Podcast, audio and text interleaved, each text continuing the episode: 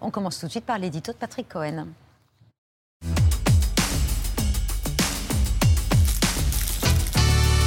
Le gouvernement Elisabeth Borne est donc désormais connu avec plus de continuité que de changement Oui, c'est d'abord ce qui frappe et ce qui surprend sur les 27 du gouvernement Borne. 14 faisaient partie de l'équipe euh, Castex. Bruno Le Maire à l'économie qui grimpe au deuxième rang protocolaire.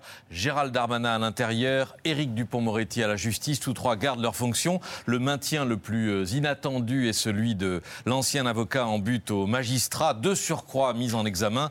Le syndicat de la magistrature n'a pas attendu un quart d'heure pour euh, faire part de son incompréhension et de sa déception. À l'inverse, trois nominations visent explicitement à recoller les morceaux de leur secteur respectif.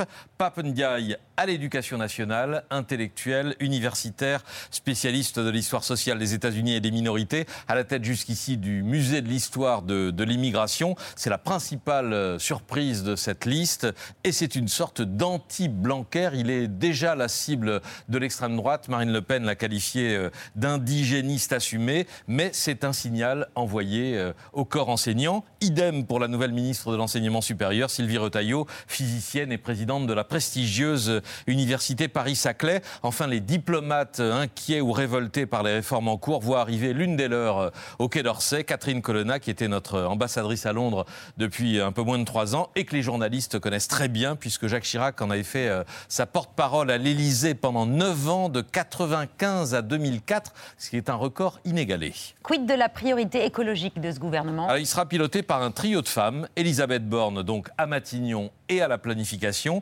avec deux ministres de plein exercice au profil plutôt techno. Amélie de Montchalin, qui était à la fonction publique et qui aura la charge de la transition écologique et de la cohésion des territoires, et Agnès Pannier-Runacher qui passe de l'industrie à la transition énergétique. À noter qu'il n'y a plus de ministre des Transports. En tout cas, l'intitulé a, a disparu pour l'instant. Parfois, c'est des choses qui se rattrapent euh, après coup.